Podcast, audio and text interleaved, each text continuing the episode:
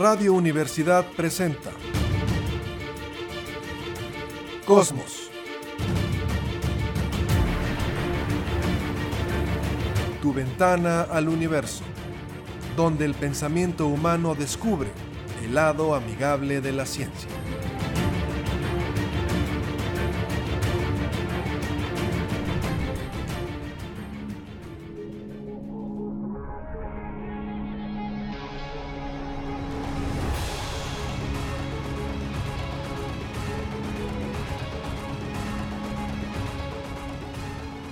Bonita tarde para todos. Pues una vez más estamos aquí en Cosmos, tu ventana al universo. El día de hoy, en ausencia de Francisco Guevara, que se anda medio muriendo, esperemos tenerlo sin problema la próxima semana para que nos pueda venir otra vez a platicar de astronomía. Recuerden, yo soy Jessica Mena, como siempre, con ustedes platicando un ratito en este eh, sábado por la tarde acerca de los fenómenos que ocurren alrededor de nosotros en el universo. Y me acompaña, como siempre, también el capitán Cristian González del Carpio. Hola, Cap, ¿cómo estás? ¿Qué tal? Aclara que no, no es que se esté muriendo, simplemente pues anda afónico y eso no. Le deseamos pronto recuperación y regreso. Exacto, sí. Guevara, si nos estás escuchando, regresa, regresa. Te extrañamos. Aunque el CAP no lo acepte, también te extraña. y pues bueno, eh, recuerden que nos pueden encontrar en la página de Facebook como Cosmos, tu ventana al universo. Ahí nos pueden dejar cualquier pregunta, cualquier duda, que cualquier tema que quieran abordar, sin problema lo vamos a tratar aquí y en las publicaciones de la página. Y pues bueno, fue una semana eh, más o menos tranquila en cuestiones de astronomía. Estuvimos por ahí repasando algunos datos, estuvimos sufriendo por este calor que todo el mundo se siente en el infierno, pero ya dijo el demonio que no nos va a hacer ninguna eh, oferta por los días que estamos pasando de calor aquí. Recuerden que estamos en un proceso de calentamiento global y no es el día más caliente de sus vidas, es el día más fresco de sus vidas porque se esperan muchísimos más así. Recuerden tener mucho cuidado si van a la naturaleza de no dejar objetos de vidrio o algo que pueda causar incendios.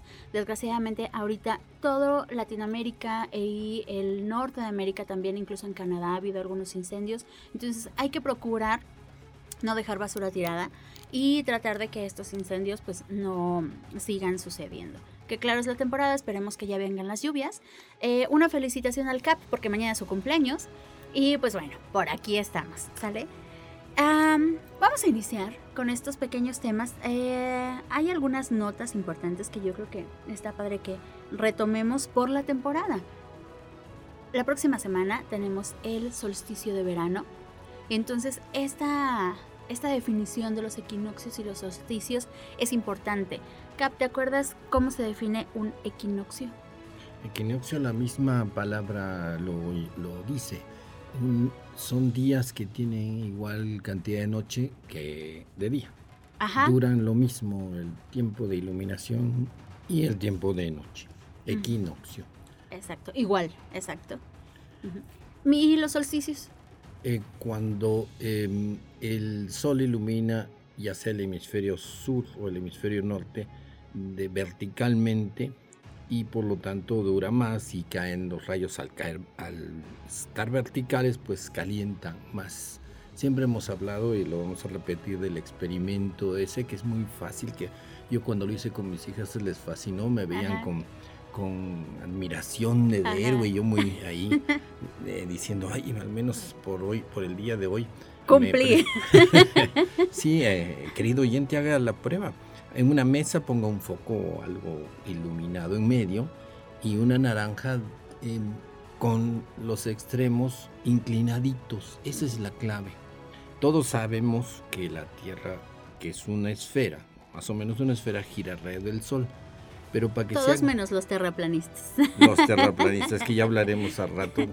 Y entonces, pues gira alrededor del Sol, pero inclinadita para ser más preciso, 23 grados, un poco inclinadita.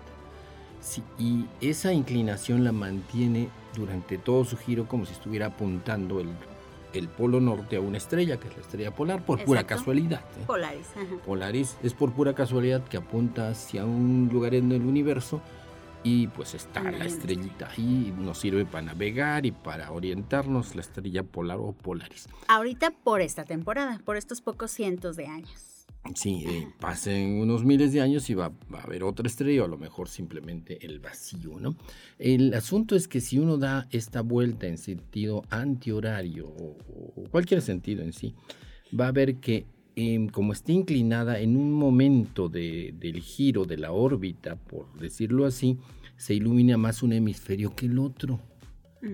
Haga la prueba, es fascinante, queda muy claro y eh, sigue el giro como si fuera un año completo y a los seis meses... toda la órbita. Toda la órbita. Y a los seis meses va a ver que es el hemisferio opuesto, sea, el sur o el norte, el que recibe la luz vertical y más ah, intensa, obviamente, y los días duran más.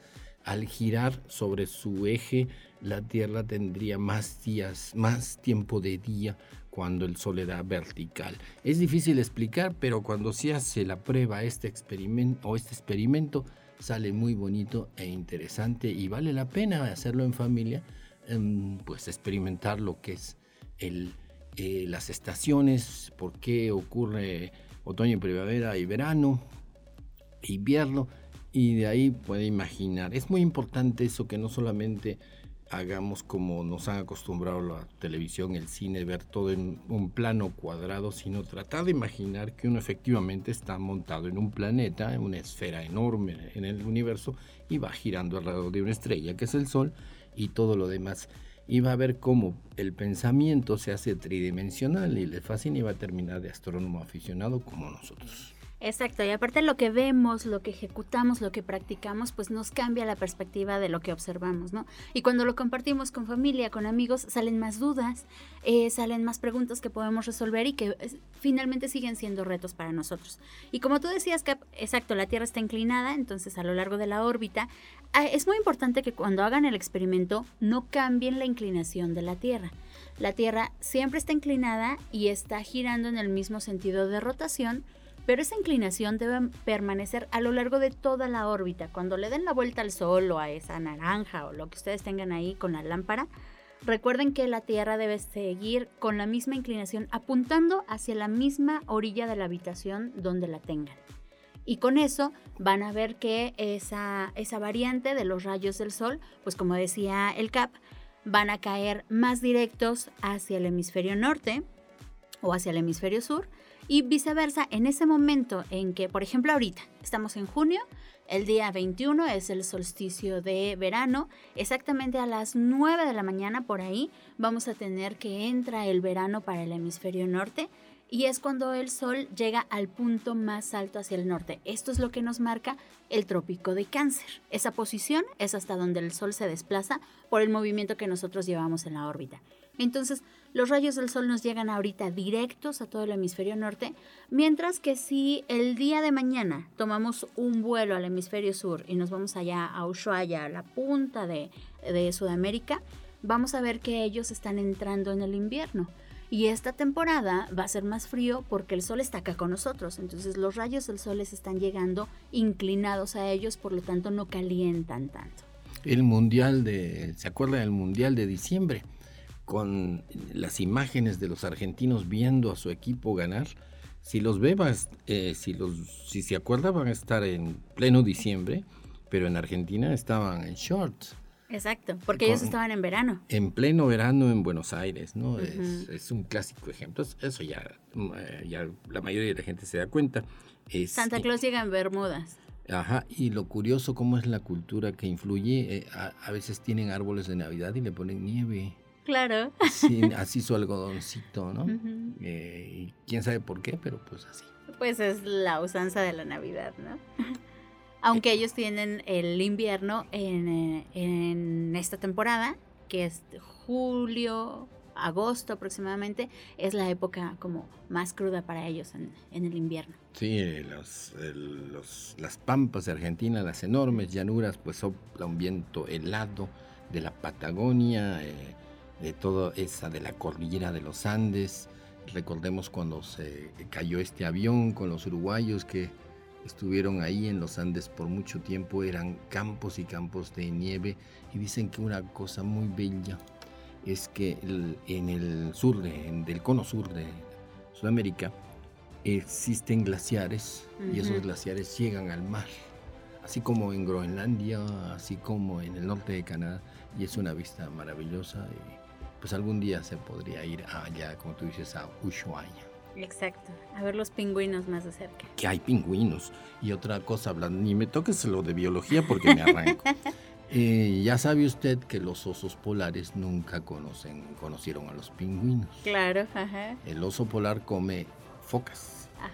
Esa caricatura que veíamos de un oso polar que convive con un pingüino no puede ser. No, eh, los pingüinos son del hemisferio sur, de la Antártida, y llegan hasta las costas de Chile. Y los osos polares, pues son variantes raciales, variantes de especie de los osos grises que viven en el hemisferio norte, en el norte de Canadá, en Groenlandia, en esas islas de.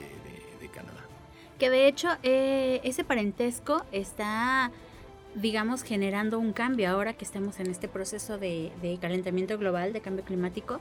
Ya tenemos los osos grolares, que es justo que los osos polares están bajando un poco más, no, pues el polo norte se está descongelando eh, se encuentran con los, osos, con los osos grizzlies y se empieza a dar apareamiento que les ayuda a mantener su especie para poder adaptarse mejor a este clima que estamos teniendo de cambio. Sí, es un precioso ejemplo de evolución. El, oso que caza en la nieve evoluciona sin querer, em, evoluciona hacia ser blanco, ¿no? Porque se camufla para agarrar a la, a la pobre foquita, porque principalmente comen focas y, si no son blancos, la foca los ve y se escapa. Claro. Entonces la selección natural elimina, los hace más débiles o los termina de matar el, el medio a los osos grises y van quedando los osos blancos. Muy contrario a los tigres blancos, estos que los sacan como gran cosa. Pobres animales, son animales albinos que en la vida real se morirían. Se verían desde lejos, las presas pues no se podrían esconder estos pobres felinos y, a la gente les gusta, ¿no? De alguna manera. Lo ven como algo exótico. Exótico, pero esa es, esa es la combinación de la astronomía con la naturaleza. sí, exacto. Bueno, pues hablando de esto, del solsticio de verano, que va a ser este 21, que vamos a tener el día más largo del año, porque es cuando el sol recorre un arco mayor en el cielo, sale muy temprano, se mete hasta muy tarde, entonces es el día como tal, el día de luz de sol más largo que tenemos en el año. Pues también cabe mencionar otra particularidad del solsticio. El solsticio o bueno, los solsticios, el de verano y el de invierno, se marcan por esta posición que decíamos del Sol, que se da más hacia el norte o más hacia el sur, marcando los trópicos. Entonces, la zona intertropical tiene una particularidad, que todas las ciudades, todas las poblaciones, todas las áreas que estamos entre esta zona de los dos trópicos, vamos a tener algo que se llama el sol cenital. Entonces, Cap, ¿qué es el cenit? ¿Nos recuerdas? El punto Em, culminante de la bóveda celeste, donde eh, es aparentemente sería el punto más alto de esta bóveda, como si fuera una iglesia, una bóveda, el justo donde ponen eh, la crucecita, ¿no? Arriba. Exacto. Ajá. Que hay que recordar que si hablamos solo de cenit, cada quien va a tener su propio cenit. Por la posición que tenemos, por ejemplo, ahorita que estamos aquí grabando en la cabina, el Cap y yo estamos más o menos separados un metro de distancia, pero aún así cada uno va a tener su propio cenit. El punto más alto sobre su cabeza va a ser su propio cenit y el mío pues el correspondiente, el punto más alto sobre mi cabeza. Pero si hablamos de el cenital de un lugar, pues no hay mucho problema porque estamos hablando de toda una ciudad o de toda una región. Entonces, sucede esto que le llamamos el sol cenital. Como el CAP dice, el sol pasa justo por el punto más alto de la bóveda celeste. Y en el caso de San Luis Potosí tuvimos el primer sol cenital el día primero de junio. Ese día el sol hizo su recorrido, salió por el este, al llegar al punto más alto del cielo, que es lo que marcamos como el mediodía solar. No, bueno, si ustedes salieron a la calle, Tal vez algunos por ahí eh, no tan despistados que se dieron cuenta que era el día del sol cenital, se habrán dado cuenta que en ese momento al mediodía solar ningún poste, ningún edificio que estuviera completamente simétrico proyectaban sombra. No se apuren si no lo vieron. Viene el solsticio y vamos a tener otro sol cenital, porque el sol pasó el primero de junio. Este 21 llega al punto más alto, al trópico de cáncer, y regresa. Entonces, en su regreso va a volver a pasar por encima de San Luis Potosí el día 10 de julio. Ese día pongan su alarma, ahorita activen la alarma de su teléfono, el día 10 de julio a las 12.49 de la tarde va a estar el sol en el punto más alto del cielo. Pongan la alarma unos 5, 10 minutos antes para que vean la diferencia de cuando hay un poco de sombra. A las 12.49 si ustedes salen a ver un poste, un cilindro, algo que sea simétrico, que, que vean eh, bajo el sol, van a ver que no produce sombra. Es más, utilicen un rollito de papel del, cartoncito que les queda y con eso se van a dar cuenta que el sol va a estar justo encima de nuestras cabezas y ese rollito de papel no va a proyectar ninguna sombra. Unos pocos instantes después que el sol pase por el mediodía solar, o sea, por el punto más alto, va a empezar a bajar hacia el oeste y entonces la sombra se va a proyectar de nuevo. Va a irse alargando cada vez, como cada día, hasta que se meta el sol y, a su vez los pozos. Los pozos verticales se van a iluminar hasta el mero fondo.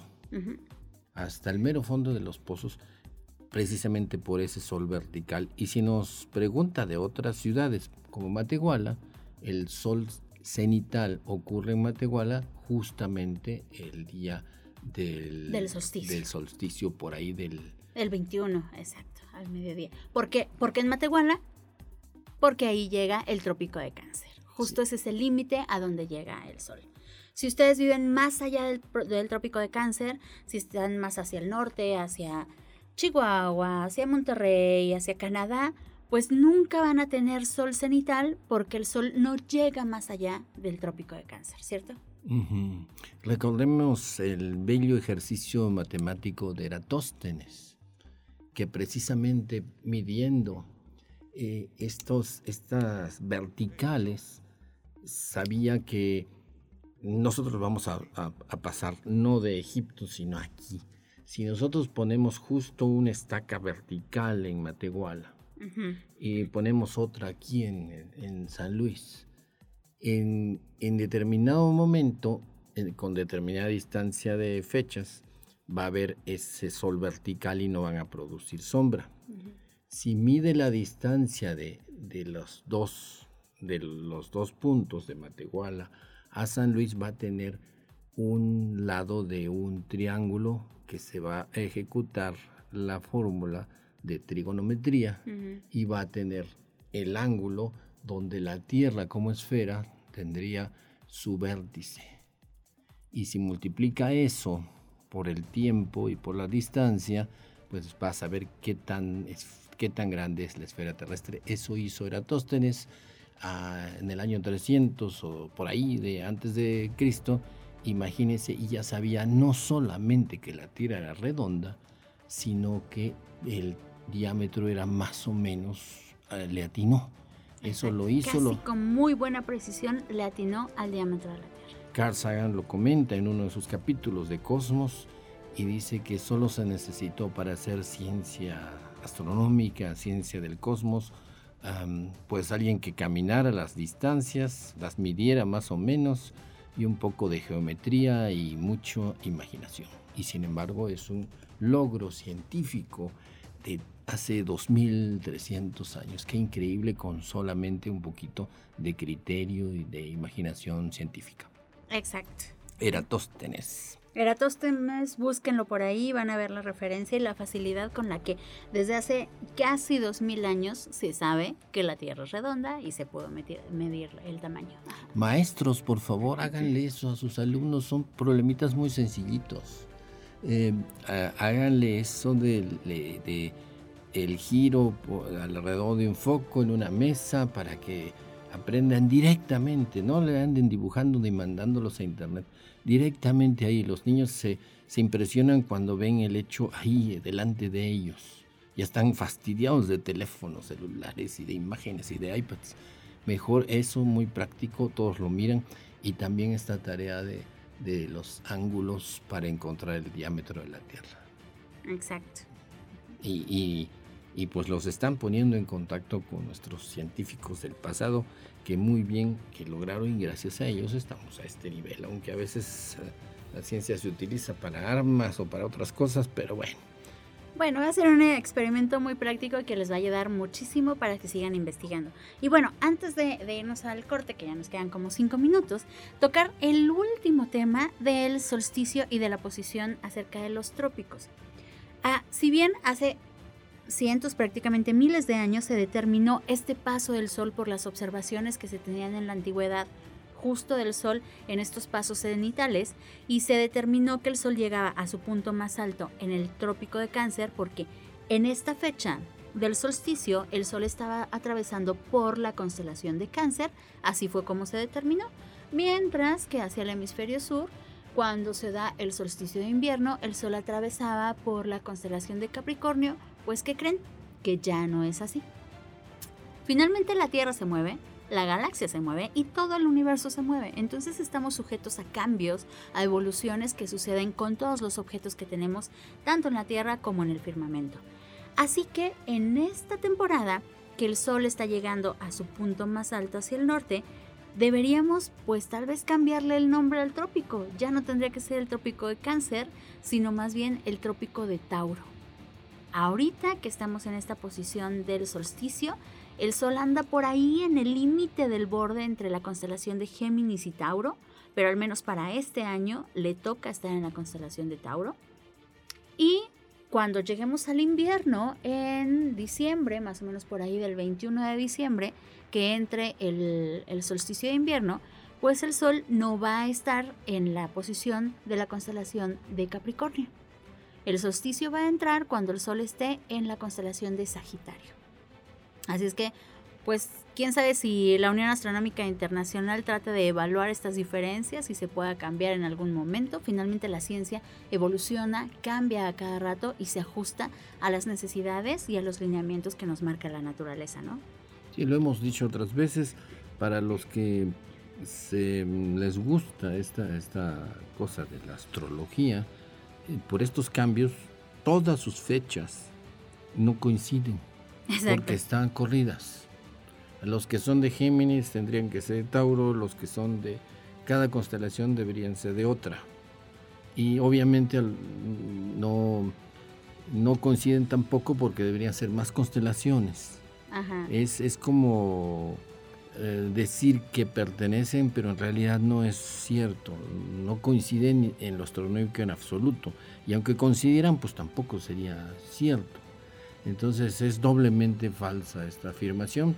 Pero si lo divierte, pues es como eh, jugar a los dados o ponerse amuletos. Como ir a ver una película de terror sabes que no existe ese bicho, que no existe este fantasma, que no existe ese demonio, pero finalmente está padre de vez en cuando ir a sentir la adrenalina que te produce la película y disfrutarla sin problema, aunque no sea real.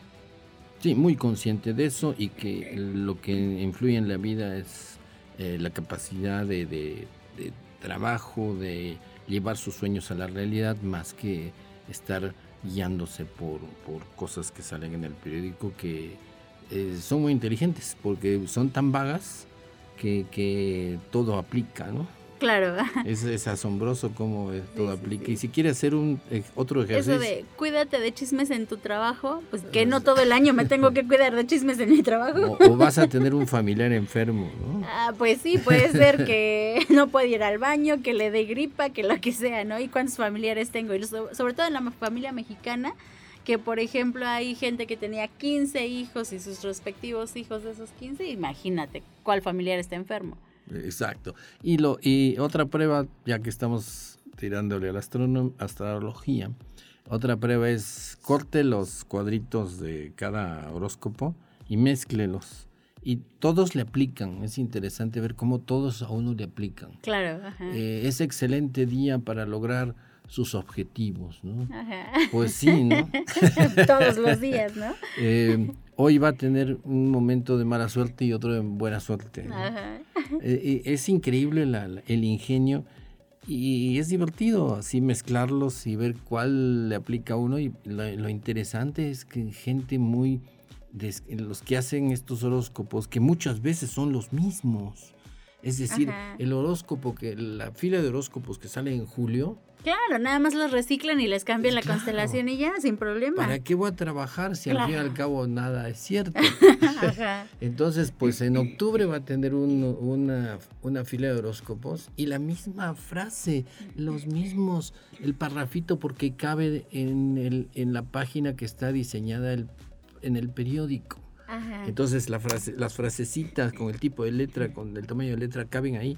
Entonces, si lo lee en julio, eh, lo va a poder leer en octubre o antes, ¿no? La cosa es que usted se olvide y piense que esa información salió mágicamente de la posición de la Tierra cuando nació y cuando los planetas se alinean. Y que no hay ningún fundamento de alguna fuerza del universo que actúe en estas condiciones, entonces por ahí tampoco va.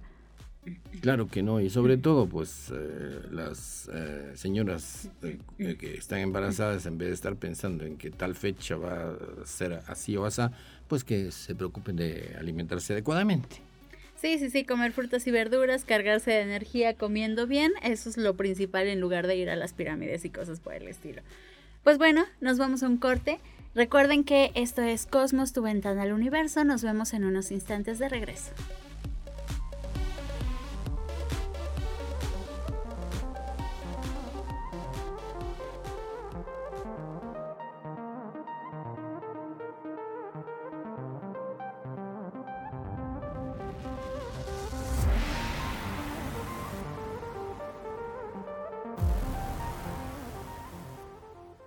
¿Qué tal? Estamos de regreso en Cosmos, tu ventana al universo. Pues en el bloque pasado hablábamos un poco acerca del solsticio de verano, porque estos días hace mucho calor, que nos están llegando los rayos del sol directos.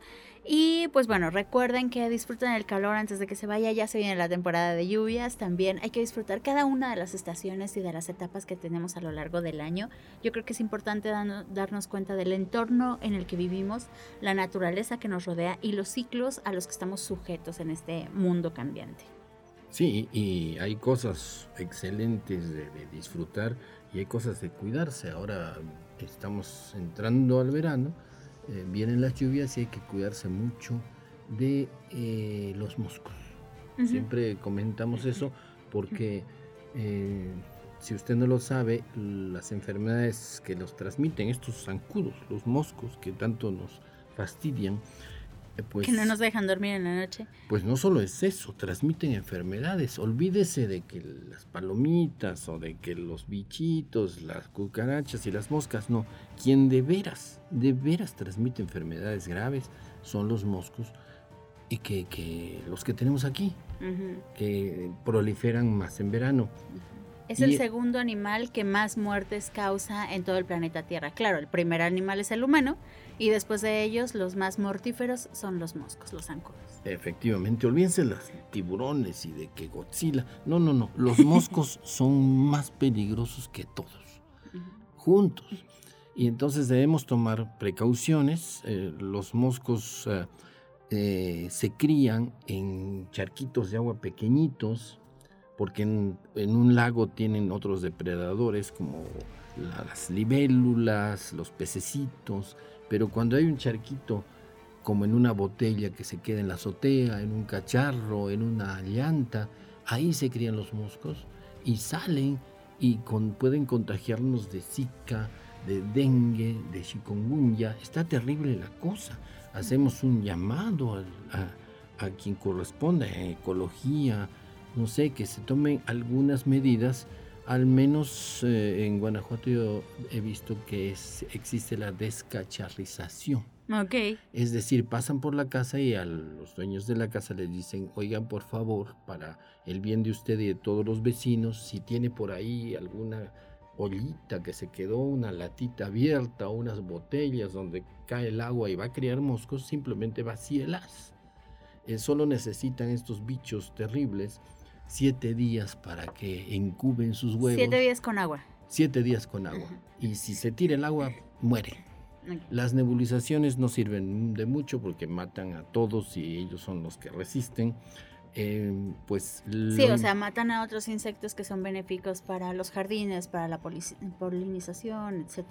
Y, y, el mosco, que es muy canijo, no hay otra palabra, perdón, pero sí tenemos que verlo como ah, efectivamente un, un parásito peligroso y se tienen que tomar medidas como esa, quitarle eh, la posibilidad de reproducirse.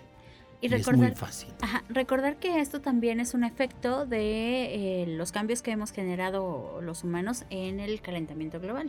Porque los moscos usualmente están en latitudes, bueno, más bien en, en, lugares que son bajos, más o menos a nivel del mar. Aquí en San Luis Potosí estamos a 1800 metros sobre el nivel del mar, por eso tenemos un cielo muy bonito, muy despejado en las noches de luna nueva. Y estos moscos no deberían de andar como tan fácilmente aquí por el clima que tenemos que es más fresco y por esta altura. Pero si estamos generando un cambio climático en el que todo el planeta se está calentando, pues los moscos al rato van a llegar a la cima del Popo o a, por allá a Suiza, eh, no sé, a lugares en donde a lo mejor nunca los hubiéramos encontrado, pero es justo este calentamiento que estamos dándole el planeta y que estamos generando que los moscos tengan un lugar cálido para cada vez subir y subir más y llegar a otros lugares donde antes no los habríamos encontrado. Y el mal uso del agua, ¿no?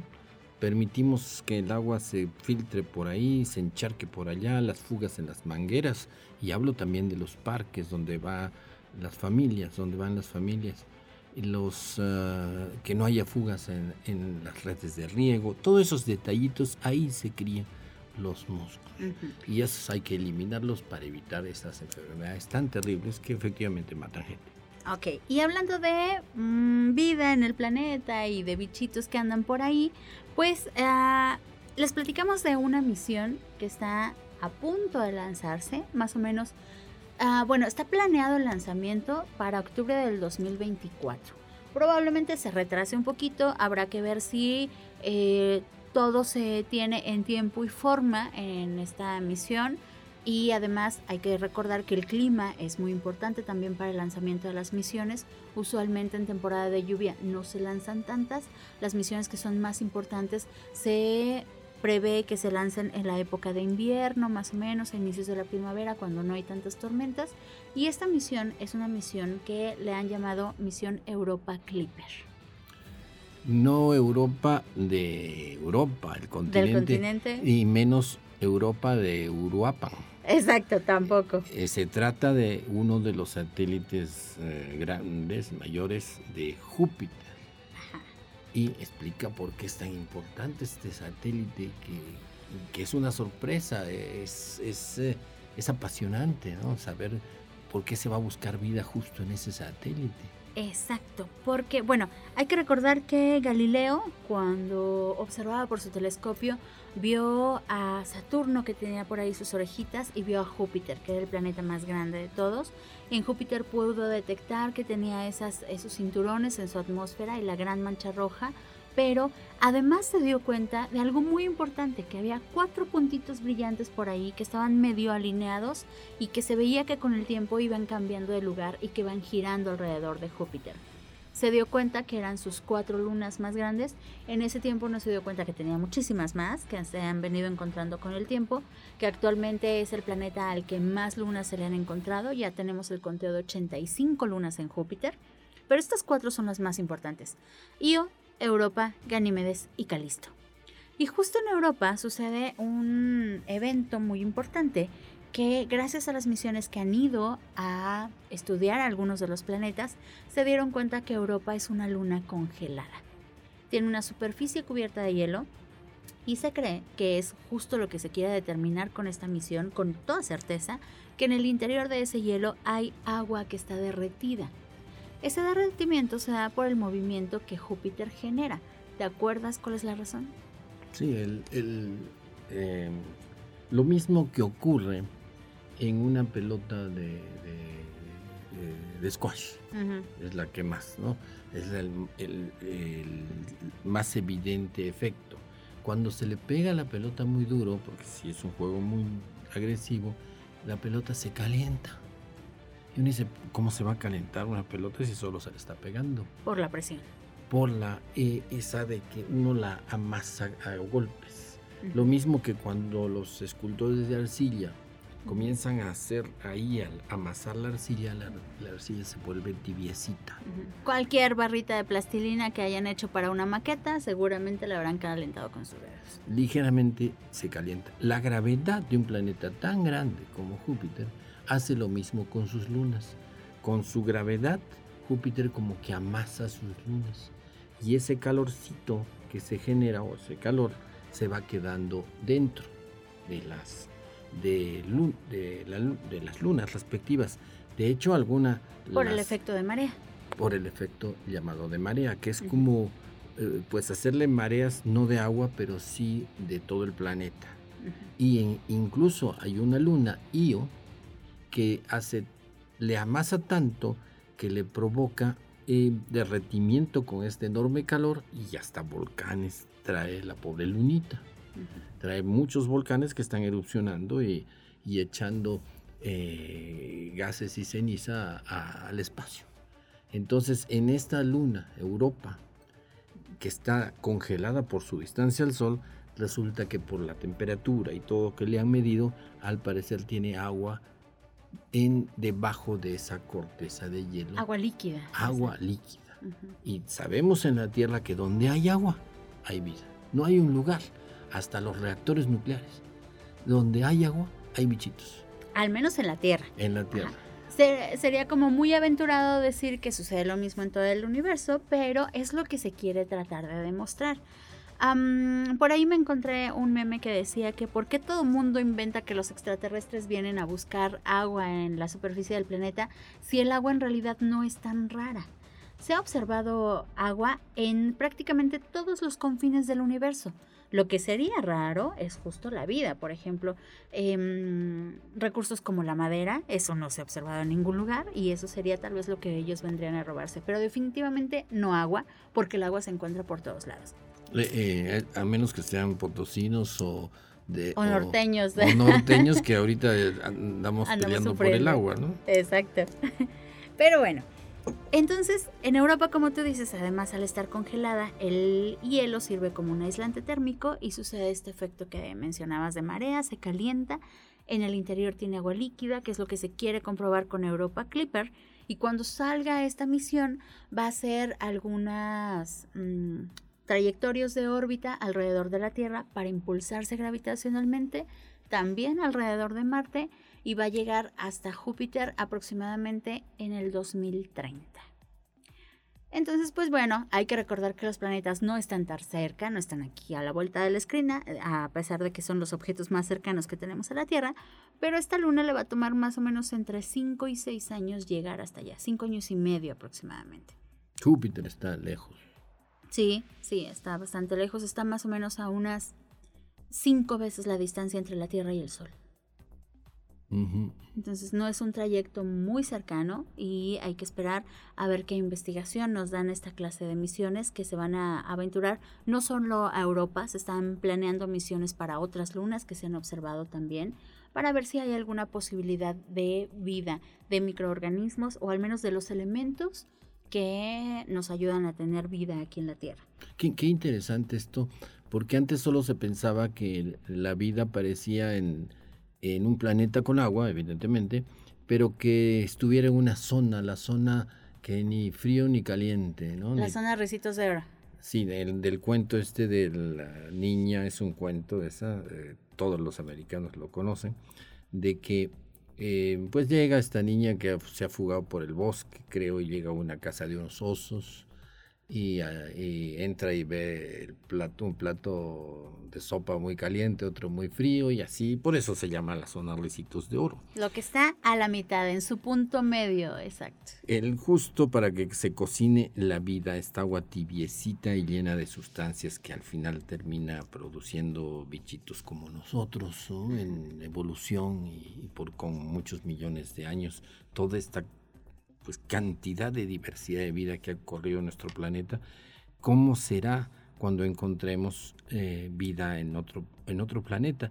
No solamente que esté relativamente ni muy cerca ni muy lejos de su estrella, sino también que pueda ser por esta energía que se produce por eh, los tirones gravitacionales. Ya no solo hay que buscar vida en los planetas que están en la zona tibiecita. Sí, que serían Marte y la Tierra. Y en todas las estrellas, sino también en otras estrellas puede haber satélites de planetas que por esos tirones gravitacionales generen vida sub eh, subacuática, debajo de las cortezas de hielo.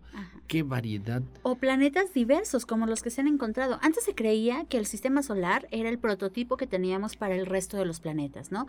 Se creía, y era muy lógico decir, ah, pues la gravedad funciona así, dejando lo más pesado en la parte de abajo, lo más ligero en la parte de arriba. Y perfectamente lógico, tenemos un sistema planetario en el que los planetas más pesados, los rocosos, están en el interior del sistema solar por la, la interacción gravitacional del Sol y los planetas más ligeros, hechos de gases, están en las orillas.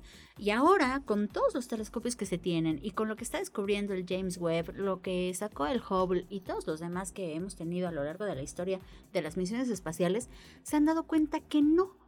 De la década de los 90 para acá, se han descubierto aproximadamente unos ah, más o menos casi 2.000 planetas y todos son muy diferentes, cada uno son variados. Tenemos una gama mucho más amplia que la que podíamos encontrar en cualquier saga de películas de Star Wars, de Star Trek, de todas las que nos hubiéramos imaginado. Entonces hay que tratar de evaluar toda esta diversidad de planetas y tratar de entenderlos de cierta forma, saber qué recursos, qué minerales y qué posibilidad de vida se puede encontrar ahí. Sí, la cantidad de exoplanetas, los que decías, unos 2.000, 3.000, son porque se han tomado muestras pequeñas.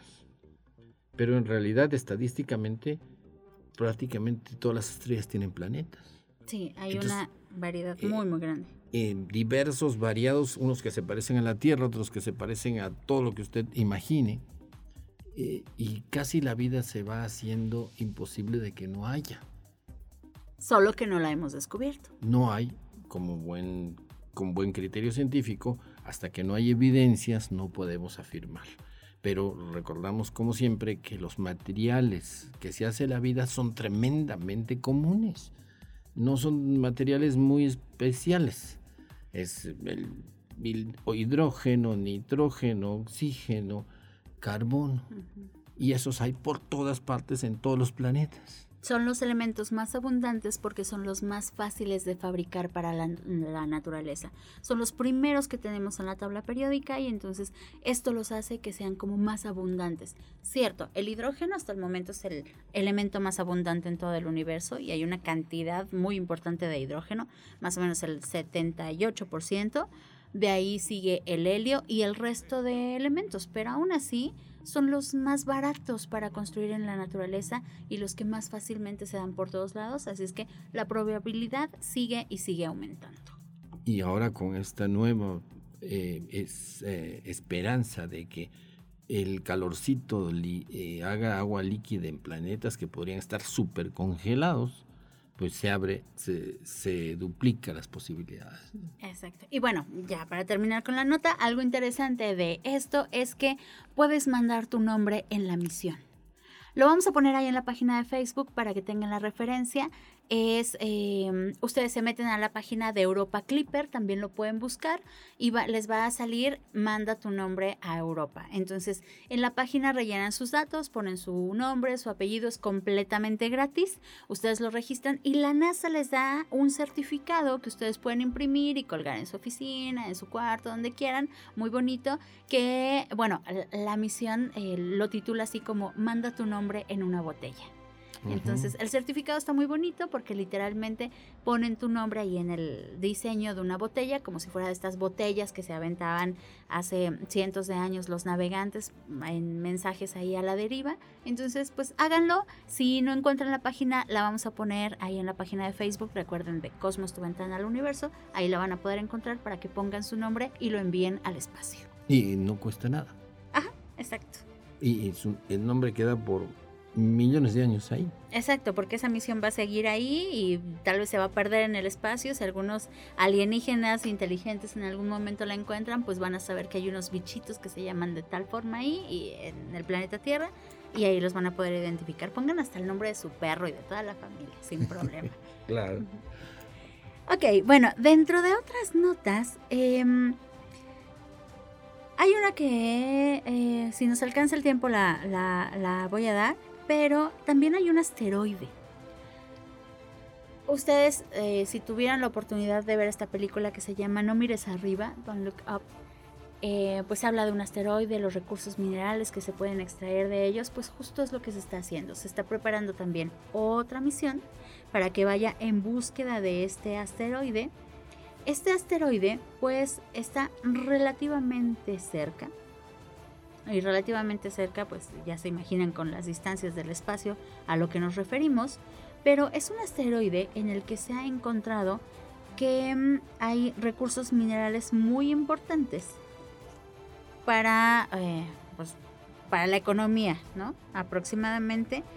Mm, se dice que está programado para agosto para que, bueno, una misión vaya eh, en búsqueda de este asteroide. Es un asteroide metálico que se llama Psique.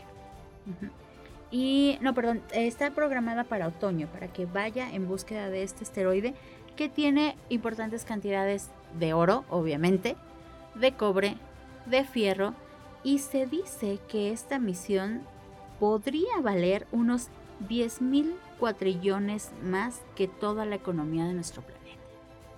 Entonces ya se imaginarán cómo están los empresarios, los mineros, como al pendiente de saber qué se puede realizar con esta misión, ¿no? Sí, traerse un poco de oro, ¿no? De, es decir, una montañita de oro, arrastrarla con cohetes hasta aquí, ver que comience a, caer pedacitos de asteroide de oro y a, quien, a cada quien le toca su, piedra de oro.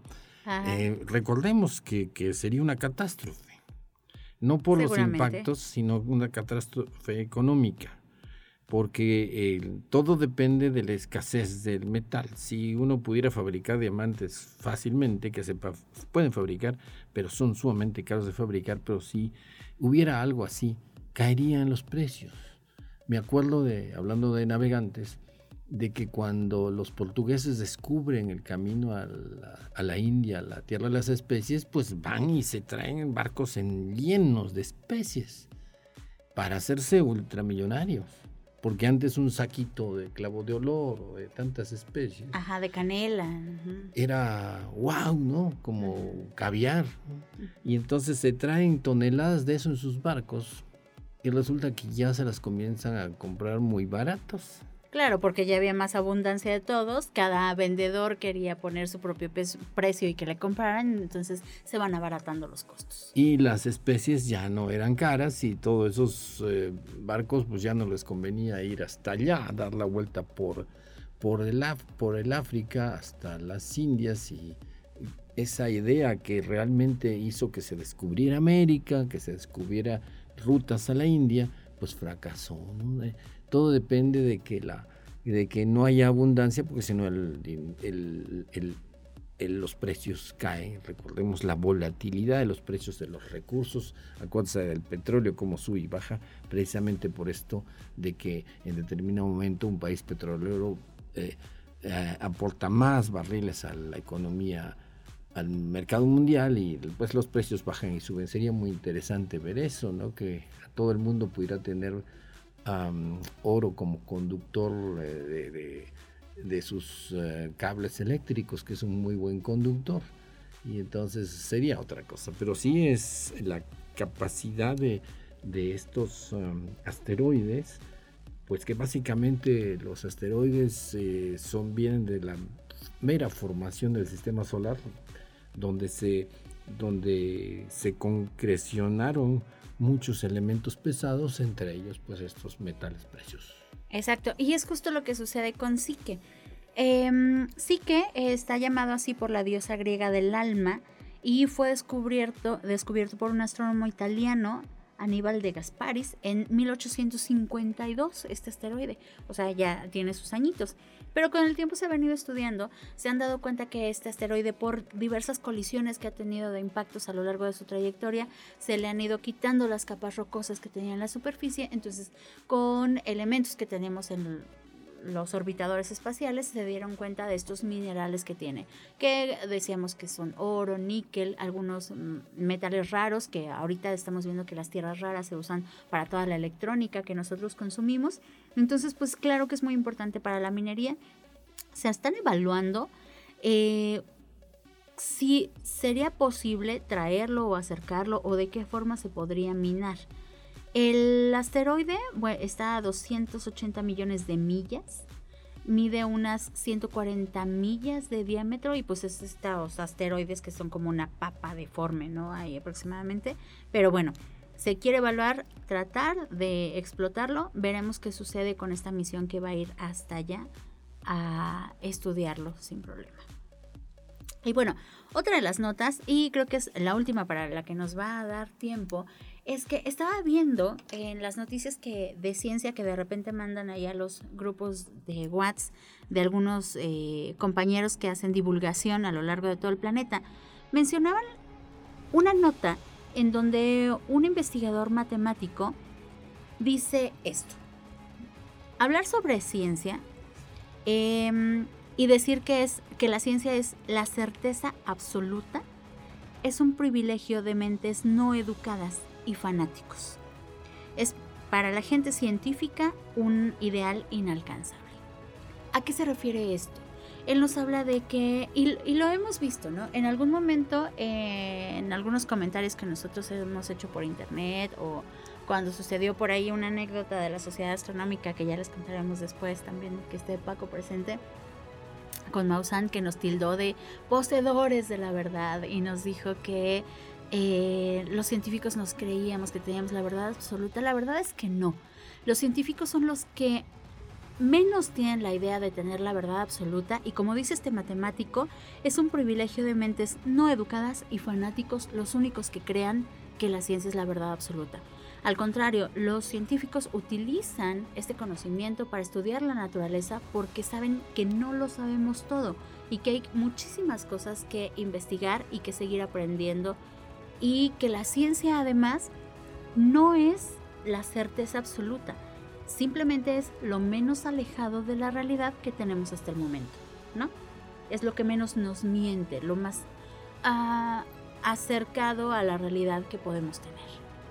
Sí, lo, eh, antes que nada siempre hay que checar de que en lo que nosotros percibimos, el famoso ver para creer, pues somos unos primates que ven a colores, eh, evolucionados en tribus pequeñas, en bandas, en la sabana africana, que ve muy bien el color naranja por las frutas, eh, tiene miedo a la noche porque si no tuviéramos miedo a la noche en esas tribus, pues nos hubiéramos eh, convertido. Algún depredador ya nos hubiera comido. Nos hubiéramos convertido porque es la hora que salen. Los gatos pues vean su gatito de noche le brillan los ojos porque tiene reflectores atrás de los ojos que hacen que la luz entre y vuelva a salir y excite sus células receptoras y pueda ver mejor en la noche. Entonces nosotros venimos de una evolución que nos hace ver un mundo de una manera. Eh, las libélulas lo ven de otra manera, los delfines de otra manera, los murciélagos de otra manera y obviamente son percepciones diferentes. La ciencia lo que hace es como tantearle.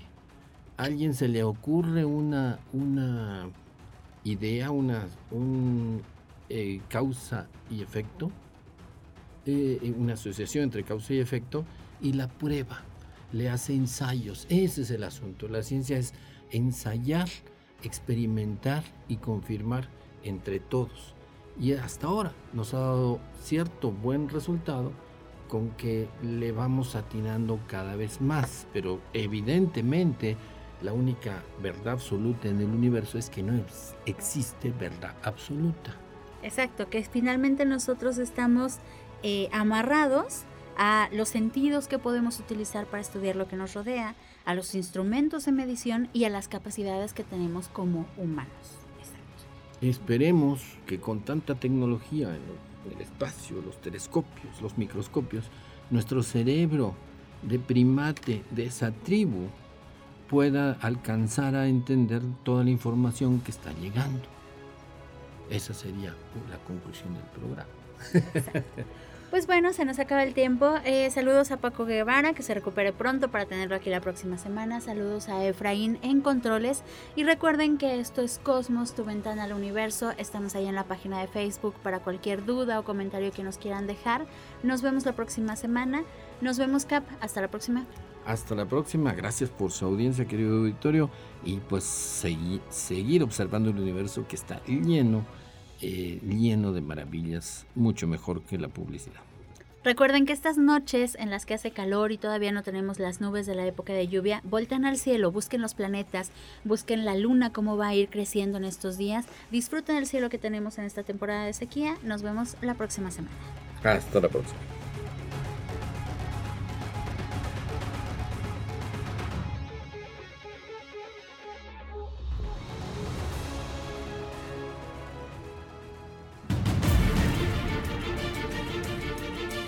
Radio Universidad presentó Cosmos. Tu ventana al universo, donde el intelecto humano descubre el lado amigable de la ciencia.